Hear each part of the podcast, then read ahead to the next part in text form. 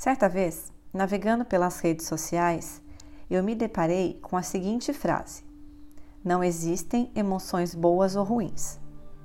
Confesso que minha curiosidade foi despertada e parei para pensar sobre essa afirmação. E você, Bavânia, concorda ou discorda? Vem comigo refletir sobre esse assunto, de coração e mente bem abertos.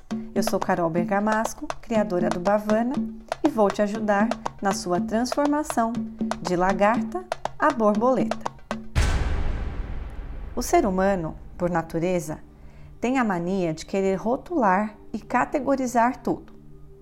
Faz isso nos relacionamentos, na carreira, na vida pessoal, como se todas as pessoas fossem iguais e houvesse um padrão a ser seguido, não restando margem para a liberdade de escolha. A dualidade também é algo que está sempre presente na mente do ser humano. Ou uma coisa é boa ou ela é ruim ou faz bem à saúde ou faz mal. Ou está certo ou está errado. Ou é de direita ou é de esquerda. E assim por diante.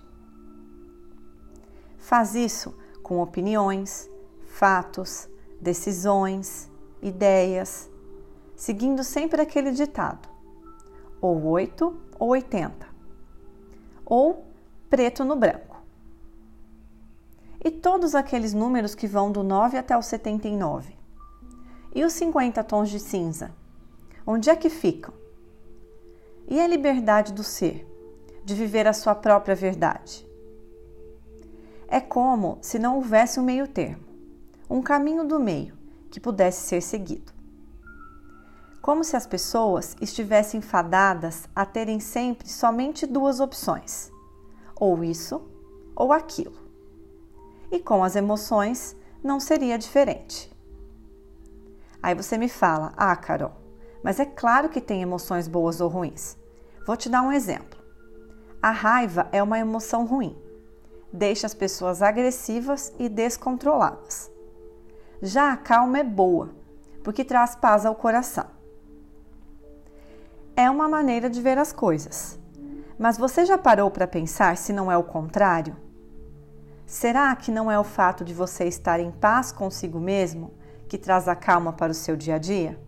Já se questionou sobre isso? Bom, vamos dar dois passos para trás e voltar para o início. Em sua essência, as emoções não são boas ou ruins. Não há essa segregação.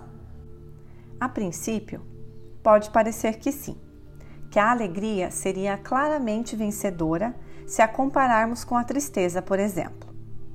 Afinal, quem quer se sentir triste? Porém, há alguns problemas com essa linha de pensamento. Primeiramente, pense no significado de alegria. As pessoas ficam alegres quando conseguem conquistar algo que elas gostariam. Agora, pense no significado de tristeza. As pessoas ficam tristes quando perdem algo de que gostavam muito. Em outras palavras, alegria e tristeza são lados de uma mesma moeda e não seria possível ter um sem ter o outro. Tratam-se da mesma necessidade humana. Por outro lado, toda emoção está transmitindo uma mensagem, está nos dando um sinal sobre o que está acontecendo do lado de dentro. Mesmo emoções desafiadoras, como o medo, a raiva ou a tristeza, possuem uma função importante, pois indicam que algo está causando um desconforto e precisamos proceder a uma autoinvestigação para entender o que está acontecendo. Portanto, as emoções são indicadores que demonstram como as coisas estão no nosso interior e cabe a nós pararmos para nos observarmos e nos questionarmos a razão de estarmos nos sentindo tão incomodados. Você já reparou que uma mesma ação pode nos despertar sentimentos diferentes dependendo do nosso estado, no momento em que ela acontece? Digamos que você tenha acabado de fazer uma prática de yoga ou de meditação e esteja se sentindo totalmente relaxada e equilibrada. Tomou seu café da manhã tranquilamente e leu algumas páginas daquele seu livro favorito. Neste momento, você recebe um telefonema do seu chefe, te pedindo para assumir mais um novo projeto, importantíssimo para a empresa, mas que será desafiador e que durará três meses. Naquele estado de espírito, provavelmente você vai achar ótimo, vai pensar que será uma grande oportunidade de exposição, já que efetivamente você está querendo uma promoção para alavancar a sua carreira. Enfim, vai até agradecer seu chefe por lembrar do seu nome. Agora, imagine que você está num trânsito pesado, atrasada para uma reunião importante, cansada porque passou as duas últimas noites sem dormir direito, trabalhando num projeto, e você recebe a mesma ligação. Certamente você ficará brava e irritada, vai reclamar para o seu chefe que já está atolada de trabalho e não vai dar conta de assumir mais um projeto.